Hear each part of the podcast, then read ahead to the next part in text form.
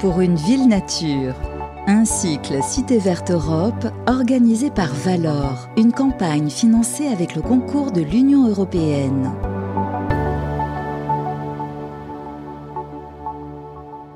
Bonjour à toutes et à tous et bienvenue en direct sur ce plateau depuis le Jardin des Tuileries pour Jardin Jardin, 18e édition du nom des jardins dans ce jardin historique nous sommes à l'ombre des arbres, des marronniers en l'occurrence, et nous n'allons pas parler euh, du classement euh, des villes les plus vertes, qui pourrait être un marronnier à sa manière. Nous allons parler d'un sujet tout autre aujourd'hui, végétal et digital, les nouvelles approches et les nouveaux visages des paysages urbains.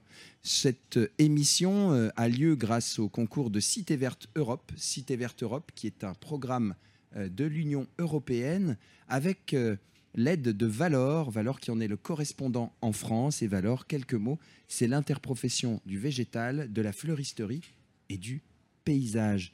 Alors, végétal et digital, qu'y a-t-il en commun à part la rime et la dernière syllabe? Eh bien, nous allons le voir, nous allons en tout cas l'illustrer avec trois intervenantes et intervenants. Nous avons le plaisir d'accueillir Marie-Laure Rolline. Marie-Laure, vous êtes pépiniériste, productrice. Euh, vous dirigez les pépinières Javois et vous êtes par ailleurs membre du bureau de Verdir. Verdir, qui est la Fédération nationale des producteurs de l'horticulture et de la pépinière. Euh, nous avons également à mes côtés Hicham Nnakla, qui est fondateur de 420arbres.fr, qui est blogueur et qui est aussi créateur de Daily Green, la newsletter de la nature en ville. Et enfin, last but not least, Pascal Goubier, qui est directeur des opérations de Green Hill. J'espère que la prononciation n'est pas trop approximative. Alors, on parle beaucoup de digital et probablement que nos rapports avec ce dernier ont évolué à la faveur ou à cause, je ne sais pas, de la pandémie euh, de Covid-19, évidemment, que nous avons vécu. Nombreux sont celles et ceux qui, dans les administrations et les entreprises, ont appris à se servir des visioconférences, des Zooms, des Teams et d'autres outils qui, pour un certain nombre, était malgré tout assez difficile d'accès il y a encore peu d'années, en l'occurrence moins de, trois ans.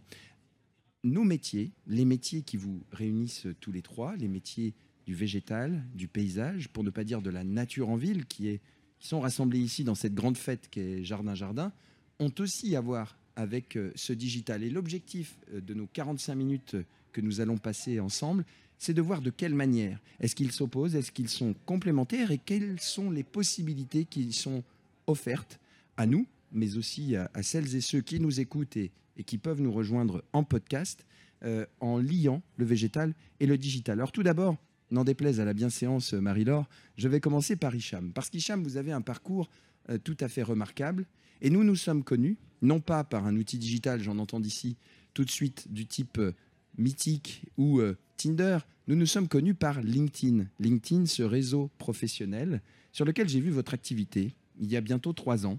Nous étions à l'époque relativement peu d'abonnés. Je crois que Pascal, sans que nous le sachions, euh, l'était déjà. À Daily Green, La Nature en Ville, cette newsletter que vous aviez lancée, euh, et vous diffusiez les résultats de ce qui, pour moi, s'apparente à une veille très structurée, d'exemples euh, d'opérations qui vise à valoriser la nature dans la ville, que ce soit en France, mais aussi à l'international. J'ai trouvé ça extrêmement remarquable.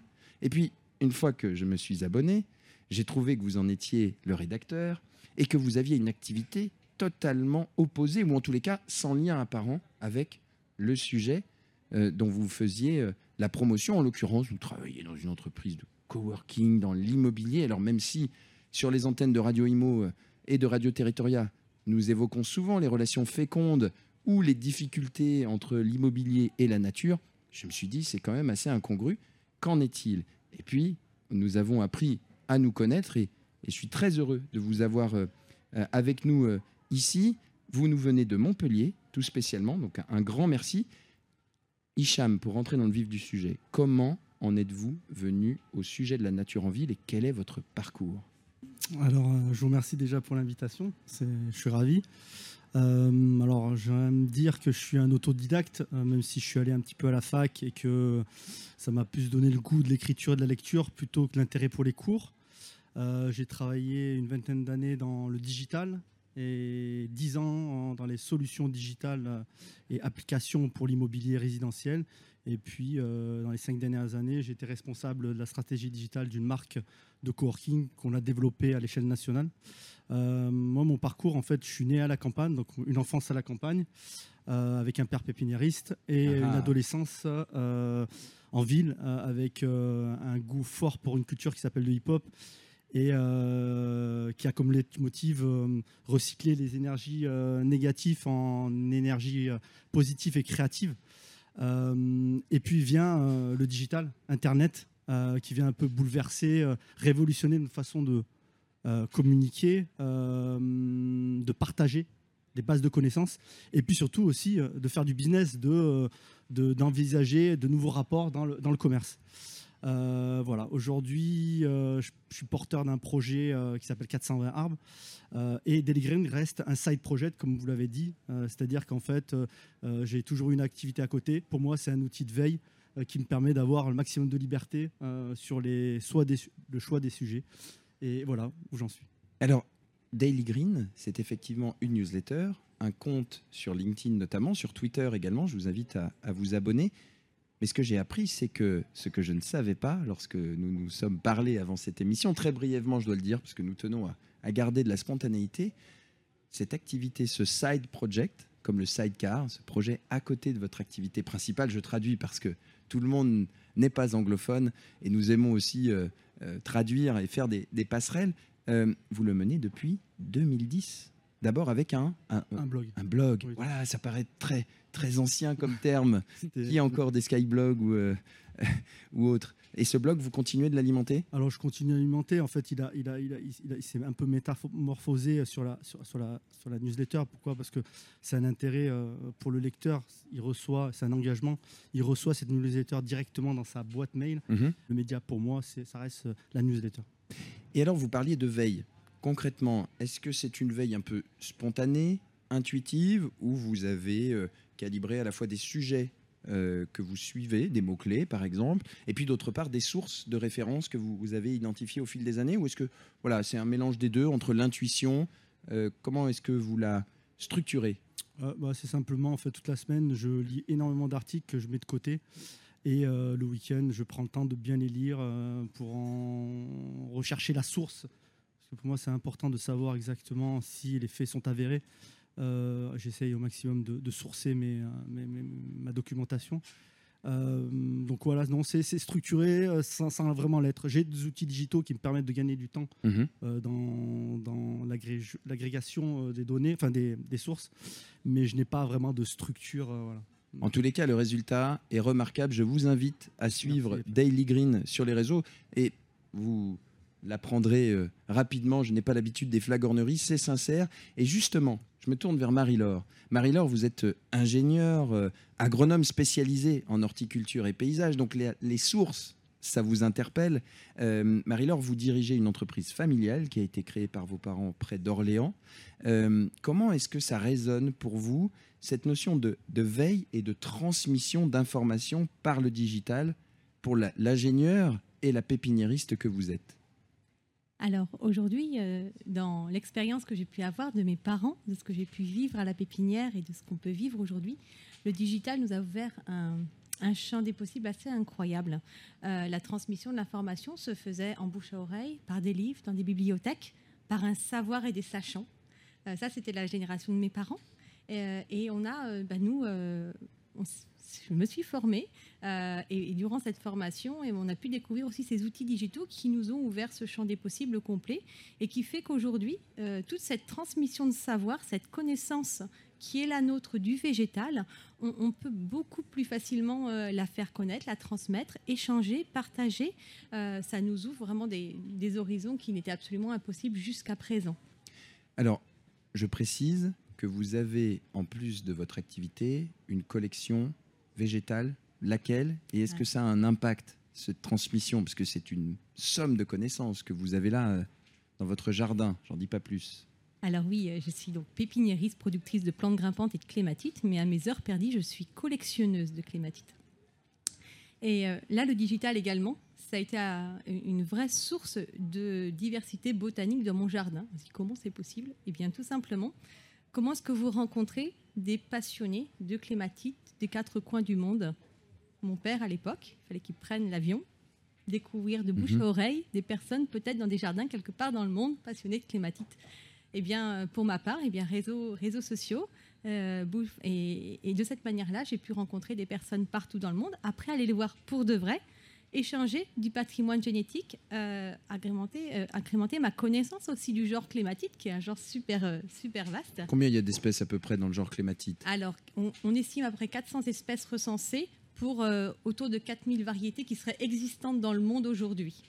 D'accord, et il n'y a pas de recensement exhaustif en un seul endroit, sinon ce serait trop facile. Eh bien, presque si. On a en fait donc toujours ce digital, une vraie, un vrai outil toutes ces personnes qui collectionnent ces clématites, qui ont ce savoir de la clématite, on a une base de données qui est basée en Angleterre, c'est l'université de Yule en Angleterre, qui, euh, a construit une base de données qu'on incrémente tous au fil des découvertes euh, de, de clématites. Donc oui, on essaye de construire, ah, il y en a une, une base de données qui s'incrémente.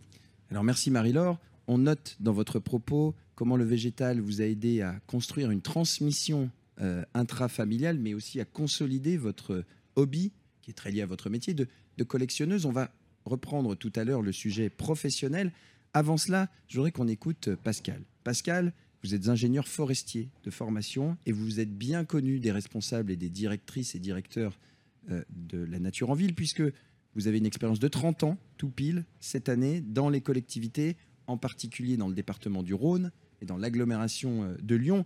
Et puis au-delà de cela, vous avez présidé ces dernières années Ortis, euh, association des directeurs de la nature en ville et, du paysage, dont vous avez été un membre actif depuis euh, de nombreuses années. Et puis aujourd'hui, depuis avril 2023, vous changez de vie. Vous devenez directeur des opérations de Green Hill. J'espère encore une fois que la prononciation est, est, utile. Nous nous connaissions, euh, mais nous avons des, des attaches territoriales voisines entre Auvergne et Rhône-Alpes, là n'est pas le sujet, mais je ne savais pas, vous avez commencé votre carrière les deux mains sur un clavier, avec un écran noir et blanc, avec ce que l'on appelait le DOS, que les moins de 30 ans peuvent, peuvent ne pas connaître. Alors, euh, racontez-nous ce temps, ces prémices, comment est-ce que ça a démarré et comment est-ce que ça résonne aujourd'hui avec votre activité? Alors euh, oui, ça a démarré même plus tôt que ça, où je crois que mon père a eu la première calculatrice Hewlett Packard euh, qui existait au monde, ou presque, ou dans les premières, et donc j'ai commencé avec ça et être content de fabriquer une sinusoïde après des heures de programmation euh, sur un ordinateur et de faire une courbe de Gauss ou de faire une, un cosinus ou un sinus, c'était un exploit. Mais assez vite, effectivement, j'ai été attiré par cette technologie permettant de démultiplier des choses, même si au début, tout n'était pas si simple. Hein. Mhm. L'ordinateur portable, le premier que j'ai eu pour le travail, faisait 17 kilos. Euh, donc 17 kilos, c'est portable, ouais, mais voilà, transportable. C'est portable. Euh, et euh, effectivement, que la première société dans laquelle j'ai travaillé, qui s'appelait Arbre Geste, dont j'étais le directeur, visait à conseiller les collectivités locales pour la gestion de leur patrimoine végétal en le, digital, en, numérisant. Alors, c'est ce qu'on appelait numériser à l'époque, mais finalement, c'était l'invention de ce qu'on appelle tous aujourd'hui du SIG, un système d'information géographique, mhm. qui est dans le langage courant dans les collectivités aujourd'hui. À l'époque, voilà, on faisait beaucoup d'efforts pour arriver à tracer des lignes, des points et des surfaces euh, dans un, écran noir et blanc ou avec quelques couleurs. Et euh, voilà, et c'était déjà finalement des outils euh, de fabrication de bases de données cartographiques pour inventorier les arbres. Alors on va revenir à Green Hill dans quelques instants. Comment est-ce que vous, vous voyez des initiatives comme celle de, du Side Project de, d'Icham, euh, Daily Green, la nature en ville euh, euh, Qu'est-ce que ça vous inspire, vous qui avez aussi accumulé énormément de données, connu beaucoup de professionnels en matière notamment de gestion du patrimoine arboré, mais plus globalement de nature en ville? Alors ça, ça m'inspire beaucoup parce que ben, moi aussi j'ai eu pas mal de side projects et moi aussi à la fois comme mes deux voisins, euh, ils étaient très proches de mon métier principal. Euh, voilà. Mon épouse n'a jamais compris comment ma passion pouvait être la même que mon métier. Que, voilà. Donc c'était toujours autour des arbres. Euh, il fallait que les arbres soient jamais bien loin. donc effectivement, j'ai une accroche très forte autour de ça. Et finalement, tout le reste ne sont que des outils, soit de communication, soit d'amélioration de connaissances et d'accumulation d'un certain nombre de choses euh, qui m'ont peu à peu amené à développer euh, soit des intranets, soit des outils métiers euh, qui permettaient finalement peu à peu d'agréger ces connaissances. Connaissances qui, il faut le dire, n'arrivent plus à être agglomérées juste par des humains. Enfin, il faut appeler hmm. un chat un chat. aucune des collectivités de France ne met les moyens nécessaires en hommes pour aller superviser le nombre d'arbres qui, qui savent planter. Donc on sait les planter, mais on ne sait plus les suivre. Euh, et donc, euh, les outils qu'on est en train de développer nous permettent de pallier à ça, d'avoir des meilleures connaissances euh, autour de ces sujets-là. Alors justement, la connaissance, on va y venir. On va commencer par l'outil d'ICHAM, 420arbres.fr, je crois. Qu'est-ce que c'est? À quoi ça sert? Et puis on va avoir la question de Monsieur Bourret, comment ça marche? Et, et, et pour qui faites-vous cette solution? Je vous laisse répondre dans le désordre, ça n'est pas un quartet. Euh, qu'est-ce que c'est 420 arbres? Alors c'est euh, une application. En fait, notre objectif c'est euh, de diagnostiquer les espaces disponibles dans les domaines privés. Donc notre cible va être principalement les copropriétés. Donc on va détecter les espaces disponibles et mettre à disposition un outil d'aide à la décision qui est sous forme d'une application et qui est destiné aux copropriétaires pour les intégrer dans la plantation euh, de leur résidence. C'est-à-dire pour nous, c'est important, vu que finalement, c'est les clients finaux, c'est eux qui, vont payer, c'est de les intégrer euh, dans ces projets euh, de végétalisation de leur résidence. Donc voilà, une application, un moteur de recherche qui va permettre de fournir l'essence la plus appropriée au sol et à différents critères comme les, voilà, les sols, le réchauffement climatique, s'ils sont résilients dans 10-20 ans. Donc c'est pour ça que pour nous, euh, le digital, est extrêmement important parce qu'il va nous permettre de, mettre de la base de données et de la connaissance à jour en temps réel euh, et de faire évoluer.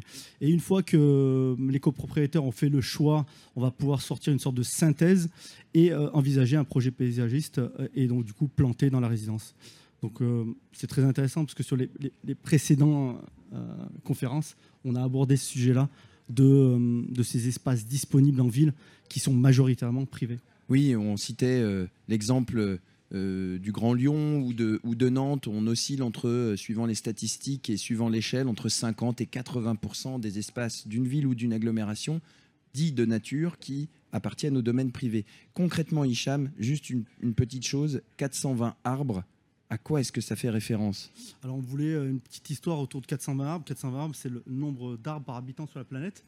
En fait, euh, le magazine nature.com avait publié en 2015 euh, le nombre d'arbres euh, présents sur la planète, en fait, qui représente plus d'arbres, enfin, excusez-moi, il y, a plus d'arbres sur Terre que de étoiles sur la Voie lactée. Voilà, ça permet vraiment de, se souvenir. Et donc, du coup, en divisant le nombre d'arbres présents sur la planète par le nombre d'habitants, de terriens, on tombe à 422 arbres par habitant. Et on met, on met ça en parallèle. Aujourd'hui, il y a des données qui disent que euh, le nombre d'arbres euh, en ville représente 12 arbres par habitant. Notre objectif, c'est d'aller atteindre le 422 arbres par habitant en ville. Donc voilà, ça fait une petite histoire. Hmm. Mais l'objectif pour nous, c'est vraiment d'accompagner euh, la ville dans la végétalisation avec euh, comme euh, élément majeur l'arbre. Voilà. Et alors concrètement, en quelques mots, comment est-ce que ça fonctionne pour les copropriétaires? Quelles sont les données dont vous disposez, euh, auxquelles on peut accéder dans l'application et quelle est notre interaction? En fait, simplement, c'est des données qu'on récupère. Alors, on a actuellement plusieurs sources et on discute justement avec des projets d'État, hein, comme mhm. Le CEREMA, Sésame, Floriscope. J'ai eu des discussions avec eux. L'idée, ça serait pourquoi pas demain avoir la même base de données pour pouvoir vraiment croiser les mêmes données à la fois sur le domaine public et le domaine privé. Euh, et en fait, on va pouvoir en 3-4 euh, clics pouvoir avoir une sélection d'arbres euh, proposés et pourquoi pas demain intégrer de l'intelligence artificielle avec des algorithmes. voilà. Donc le projet évolue. Nous avons aujourd'hui 20 résidences pilotes à Montpellier euh, par le biais d'un syndic qui nous fait confiance et sur lequel on va travailler dans les prochains mois pour fournir l'outil le plus optimisé pour les copropriétaires et bien sûr pour les syndics. Et donc Floriscope, outil développé par Plantécité avec le soutien de l'interprofession Valor et Sésame du CEREMA qui se Marie par euh, le biais de, de Plantécité avec l'ADEME pour ce tout nouveau projet avec qui a été euh, lancé il y a quelques jours. adapter le végétal au climat de demain. Nous en entendrons sans doute parler. Pascal, même tarif. Qu'est-ce que Green Hill Après toute cette attente, euh, c'est pratiquement 20 minutes. Nous parlons de Green Hill, mais qu'est-ce que c'est euh, concrètement que cette entreprise dont vous avez pris la direction en France? Alors, Grill, euh, c'est quelque part. Le résultat, c'est l'outil que j'aurais rêvé d'avoir comme gestionnaire d'arbres depuis 30 ans. Et euh, la façon de faire, c'est une société qui euh, digitalise la ville, récupère ses quantités de données digitales et refabrique par du machine learning et de l'intelligence artificielle les arbres. Donc refabrique des jumeaux numériques des arbres euh, à l'identique. Donc vous prenez les marronniers qu'il y a là, je passe avec un véhicule, je scanne ces arbres et je suis capable de refabriquer euh, au centimètre près la totalité de cet arbre dans toutes ses dimensions. Donc la quantité de feuilles, de branches, de troncs. Une fois que j'ai fait ça, je fournis euh, cette base de données et l'outil de gestion qui va avec, qui s'appelle une plateforme en full web, au gestionnaire. C'est-à-dire que le gestionnaire se retrouve donc, imaginons qu'on ait fait ici le jardin des Tuileries, se retrouve donc avec l'ensemble de cet euh, ensemble d'arbres, avec la totalité de toutes les caractéristiques de ces arbres. Ce qu'aucune aujourd'hui collectivité, quasiment au monde, ne dispose, peut-être sauf Singapour, mais euh, ça veut dire qu'en temps réel ou presque, en une seule fois et en une seule saison, je suis capable d'aller euh, donner un état des lieux d'un patrimoine complet à une collectivité. Et sur cette base-là, je suis capable d'aller observer euh, tout un tas de choses autour de ces arbres-là. Alors bien sûr, les comportements physiques, hein, ce qu'on appelle les mesures dendrométriques, quelle taille il fait. Alors là, c'est centimétrique, hein, c'est-à-dire que là aussi, personne n'a normalement ces dimensions-là centimétriques. Moi, je les ai. Donc je suis capable de vous dire le diamètre du tronc, bien sûr, mais la hauteur totale. Mais au-delà de ça, euh, je suis aussi capable d'aller calculer par des algorithmes tous les services écosystémiques rendus sur ces arbres-là. Donc combien ça a absorbé de, co- de CO2, combien ça produit d'oxygène, combien ça d'eau évitée dans les réseaux. Enfin, vous connaissez, je pense, l'ensemble des services écosystémiques. Mais euh, voilà donc l'ensemble de ce qu'on peut produire avec ça. Et ça, c'est en les ayant vus juste une fois. Et on est capable de comparer chaque arbre à la cohorte des arbres de la même espèce. Donc si je prenais le marronnier d'ici, eh ben, les marronniers, par rapport aux autres marronniers du jardin des Tuileries, il se comporte comment? Il a plus de feuilles, il a moins de feuilles, etc. Et puis si je repasse le voir une deuxième fois, ben, j'ai le début d'une histoire.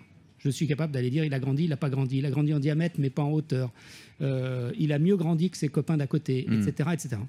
Et quand on multiplie ça ben, par le nombre, qui est vraiment le principe même de, de- de la data, hein, euh, c'est vraiment là-dessus qu'on travaille, et que je vais avoir ben, tous les arbres de la région de Paris euh, ou de la France ou du monde, euh, demain, les fameux euh, 220 par habitant d'Icham, et que moi je les aurais tous scannés, bon je ne prendrai pas les forêts peut-être pour l'instant, Ah oui. ça veut donc dire que je vais être capable d'apprendre de mon système des choses extrêmement précises qu'on ne sait pas dire aujourd'hui. Mhm. C'est-à-dire que je vais être capable de dire euh, l'ensemble des marronniers, si je reprends ce même exemple, l'ensemble des marronniers de la région parisienne souffrent de la chaleur, euh, mais pas ceux de Lyon ou pas ceux de Nantes. Parce que ben, peu à peu, je vais accumuler ces bases de données, ces connaissances et surtout cette connaissance d'évolution. Donc finalement, une sorte de carte vitale de l'arbre, arbre par arbre, mais en plus, la globalisation de ces données me permettant d'aller en sortir, soit pour le gestionnaire, euh, des outils euh, de diagnostic, d'analyse. Alors bien sûr autour de la sécurité, hein, je ne l'ai même pas dit, mais c'est quand même le premier critère sur lequel il est demandé d'avoir des éléments. Sécurité Euh, sanitaire des arbres, alors, eu égard à la taille des charpentières, etc. Voilà, ou sécurité des gens qui passent dessous, finalement, Mmh, sûr. que, que les arbres tombent après tout, ça ne gêne pas grand monde, sauf si ça tombe sur quelqu'un. Mais c'est peut-être un choix politique qu'il faudra qu'on fasse à un moment donné, c'est peut-être d'emmener les arbres au bout de leur vie, puisque c'est là où ils produisent le plus de services écosystémiques, et, et de protéger la zone. Dans ce jardin des Tuileries, peut-être que s'il y avait un arbre vraiment dangereux, on met une clôture autour, les gens n'y vont plus, et on le laisse Mm. vivre sa fin de vie. Peut-être ça ne serait pas complètement délirant, enfin ça serait même certainement fort intelligent. Et euh, donc peu à peu, on va pouvoir arriver à ça. Et puis le deuxième sujet, c'est autour c'est plutôt autour des décideurs. Euh, combien de services écosystémiques on perd chaque fois qu'on va enlever un arbre et en combien de temps et en combien d'années on pourra le récupérer Mhm. Alors voilà, des gens bien sachants me diront bah, c'est facile, il suffit de prendre l'année de l'arbre et dans, 100 ans, l'arbre de 100 ans, il suffira d'attendre 100 ans pour qu'il fasse la même chose. Bah, hmm. Peut-être c'est même pas sûr puisque les changements climatiques aidant, mais surtout on pourrait choisir les essences. C'est-à-dire que peut-être même en fonction de la production qu'elles sont capables de faire sur ces services. Donc c'est un système qui vous permet de compiler énormément de données, mais aussi, au-delà de la compilation de connaissances, d'en avoir de nouvelles qui permettent de mieux gérer le patrimoine et de prendre des décisions éclairées. Merci à chacun. Ça n'est absolument pas la fin de cette émission, c'est la fin de la première partie. Et avant d'écouter Marie-Laure nous parler des évolutions de son métier par le biais du digital et puis d'élargir un peu le champ euh, de vos métiers respectifs, écoutons une pause musicale. Parce que certains professionnels chevronnés m'ont appris que coucher ses idées sur le papier n'était pas une mauvaise idée. Parce que l'exposition Ramsès II, actuellement à la Grande Halle de la Villette à Paris, nous montre que les écrits restent, plusieurs milliers d'années en l'occurrence, parce que le toucher désuet d'une feuille blanche comme celle qui me sert de conducteur a quelque chose de charmant, et que les idées viennent, souvent allongées à votre serviteur. Elles sont notées dans une note sur un smartphone, mais parfois et très souvent sur un bout de papier. Et parce que la voix délicate de cet auteur, compositeur et interprète est si douce à nos oreilles, écoutons donc William Scheller nous narrer les aventures de son carnet à spirale.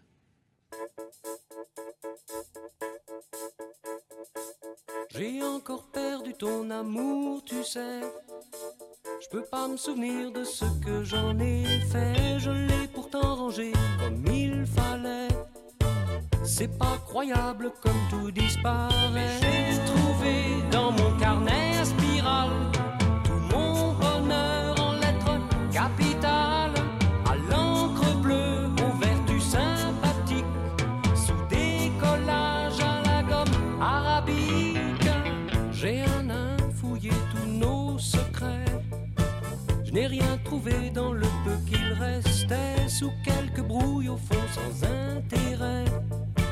Des boules de gomme et des matins pas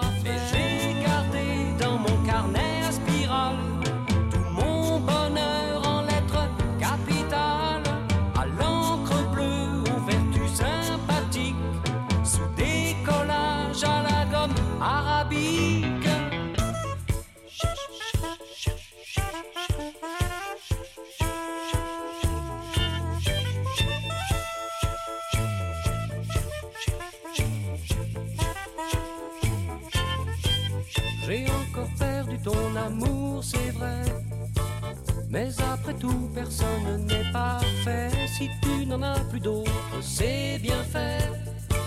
Tant pis pour moi, j'étais un peu distrait. Garderai dans mon carnet à spirale tout mon bonheur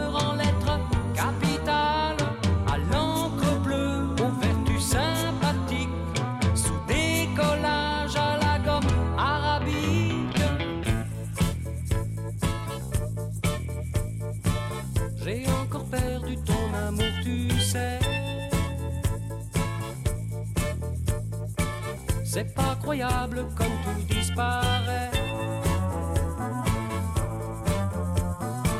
Si tu n'en as plus d'autres, c'est bien fait. Tant pis pour moi, j'étais un peu distrait. Je peux pas me souvenir de ce que j'en ai fait. Tant pis pour moi, j'étais distrait.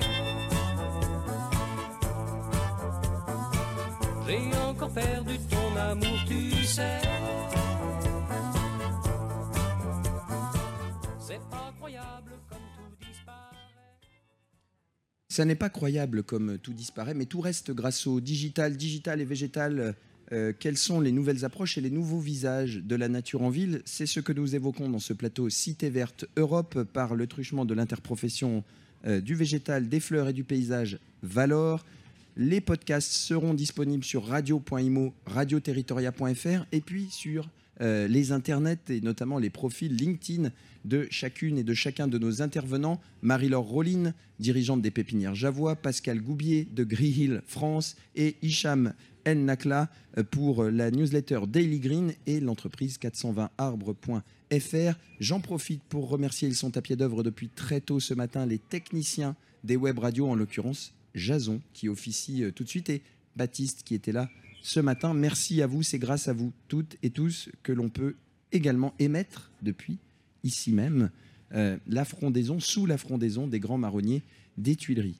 Alors, nous avons eu le, le carnet à spirale euh, de notre ami William Scheller, nous avons parlé conservation des données agglomération des données. Comment est-ce que vos outils, celui de 420 arbres, permet aux copropriétaires d'identifier le foncier disponible et de préciser les, les, essences qu'ils vont pouvoir planter et faire planter par des professionnels du paysage référencés Avec Pascal, nous avons vu comment il y a 30 ans, le DOS permettait de tracer des points et éventuellement des lignes en noir et blanc et peut-être en couleur, et comment Grill aujourd'hui permet de créer véritablement des jumeaux numériques et d'agglomérer des connaissances, mais aussi d'en découvrir de nouvelles pour une bonne gestion et une bonne décision.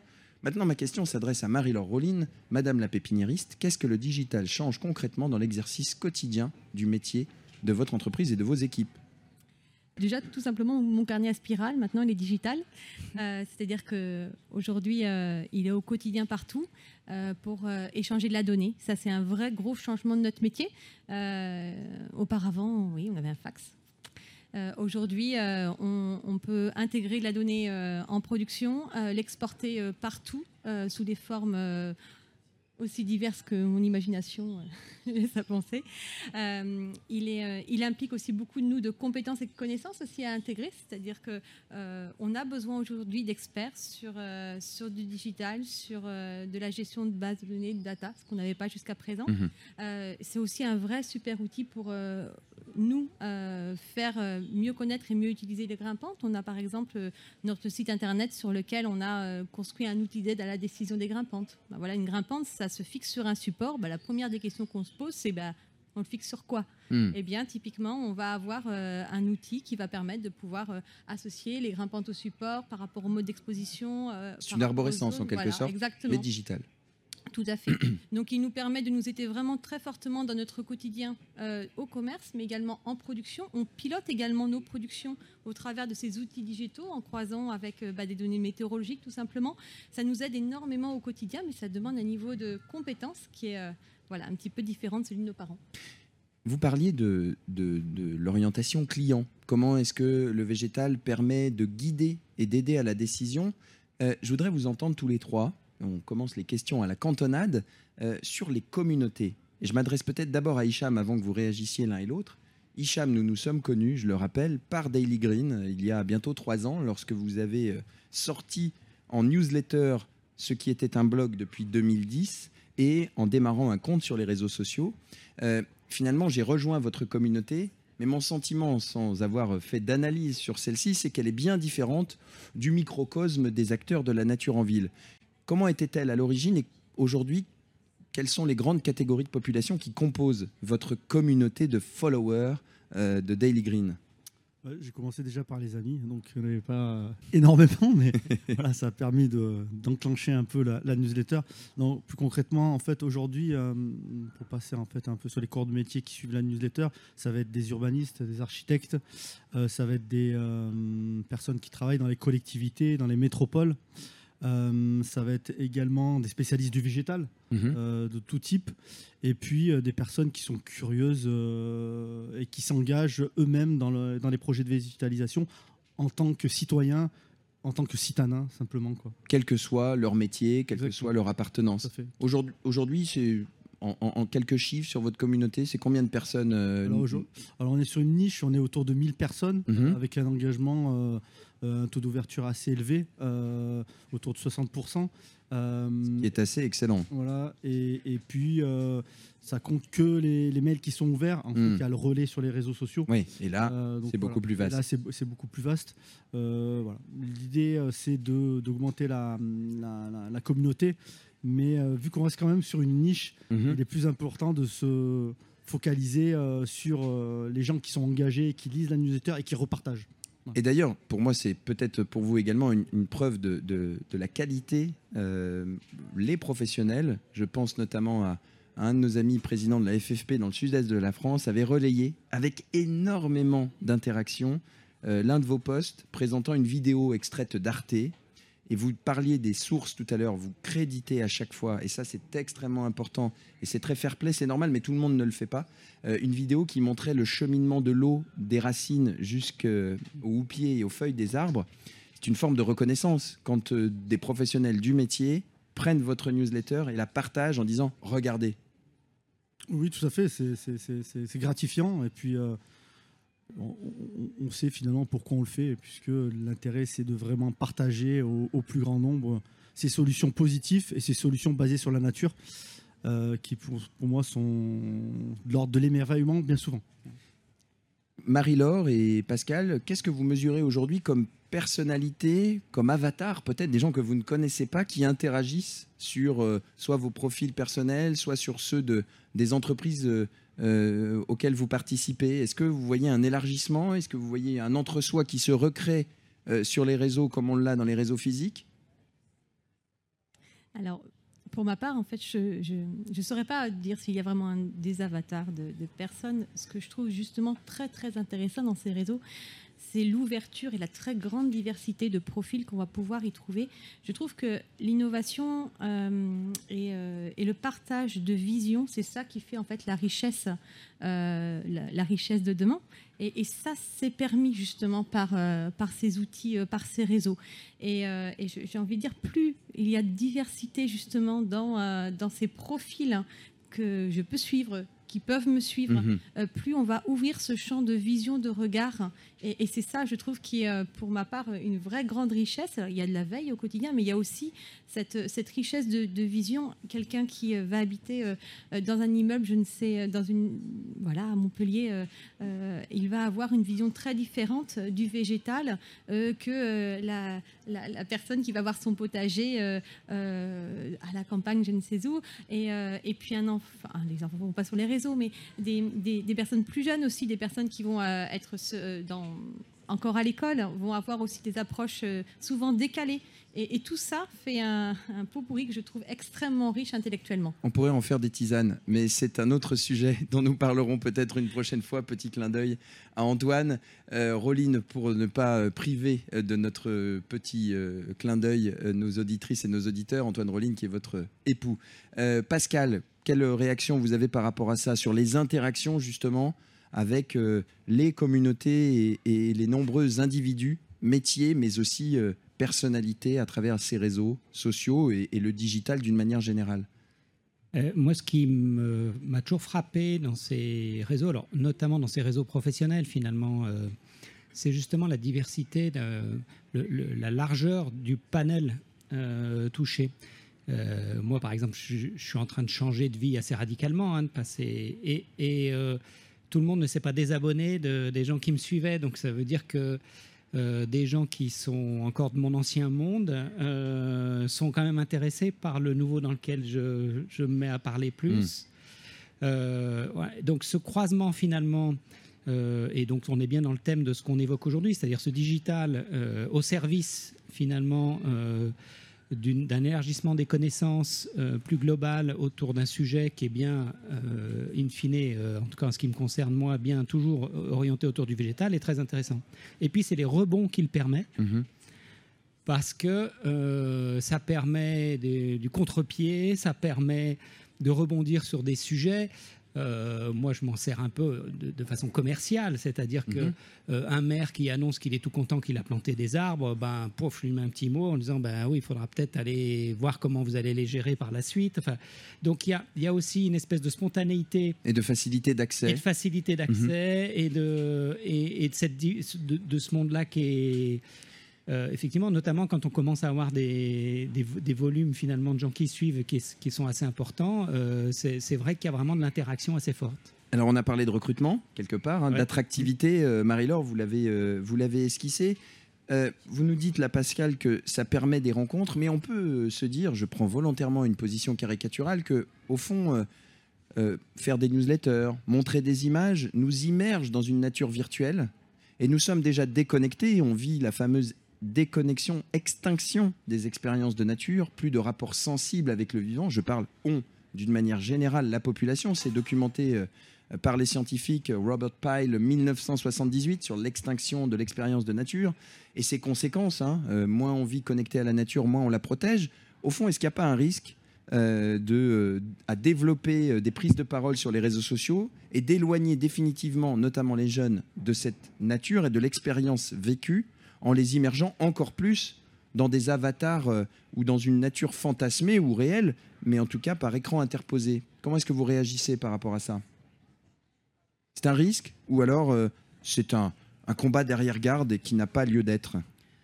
Je pense que il il y a quand même pas photo. euh, il suffit d'aller faire l'expérience de la nature pour s'apercevoir de la différence quand même significative qu'elle peut apporter en termes de bien-être, d'apaisement euh, par rapport à n'importe quel écran. Enfin, moi, j'ai fait faire l'expérience à mes enfants. euh, bon, ils sont grands hein, maintenant, mais euh, voilà, il n'y a, y a pas photo. Jamais ils, se tromperont de débat.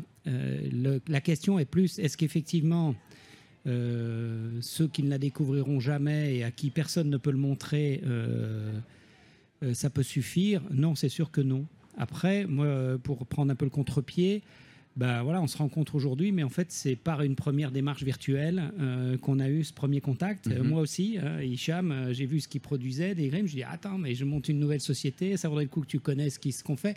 Et en fait, on, on est en train de sympathiser et on va avoir certainement avoir l'occasion de se revoir sur beaucoup de sujets euh, et de s'apprécier euh, dans des échanges tout à fait euh, normaux euh, sur une base d'un sujet commun et euh, par une transmission numérique. Mais that's it.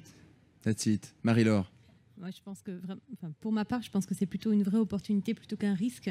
Euh, on a une vision euh, de notre métier souvent euh, qui est éloignée de sa réalité.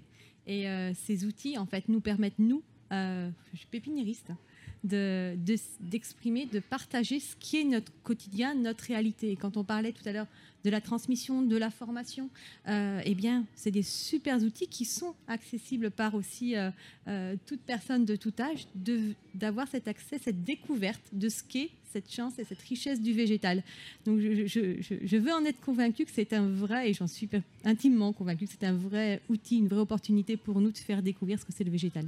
Hicham Euh, oui, tout à fait. je, te rejoins à ce que tu dis, Pascal. Et, Marie-Laure également. hein, je prends l'exemple de Daily Green. J'ai jamais autant rencontré de personnes intéressantes euh, que par le biais de cet outil-là. Donc, euh, pour moi, c'est, c'est- ça reste qu'un outil. Ensuite, l'expérience de nature, à moins que demain on puisse diffuser des euh, flagrances, des senteurs à travers son ordinateur pour pour, euh, pour, pour, pour, euh, relayer euh, les, les- les odeurs qu'on qu'on découvre dans une forêt, Mm. ça, me paraît, euh, ça me paraît compliqué. Après, euh, ça- voilà, ça reste un outil, il faut, faut le craindre, il faut savoir le maîtriser euh, et, et- et bien alerter sur le fait que ça reste qu'un outil et un média. Alors en deux mots, avant de conclure, je voulais vous poser une question un tout petit peu plus personnelle, un petit peu plus intime. Vous avez dit que euh, ce digital n'était qu'un outil, Hicham, qui permettait à la fois de rapprocher euh, du sujet un certain nombre de citoyennes et de citoyens, mais aussi de professionnels de différents horizons, euh, mais aussi de rapprocher ces professionnels entre eux. Nous en sommes la preuve aujourd'hui, puisque euh, trois d'entre nous se connaissent par euh, le digital. Vous avez parlé d'expériences vécues, que rien ne remplace. Quel est à chacune et à chacun votre refuge de nature vivante? Marie-Laure, Mon jardin. Définitivement mon jardin.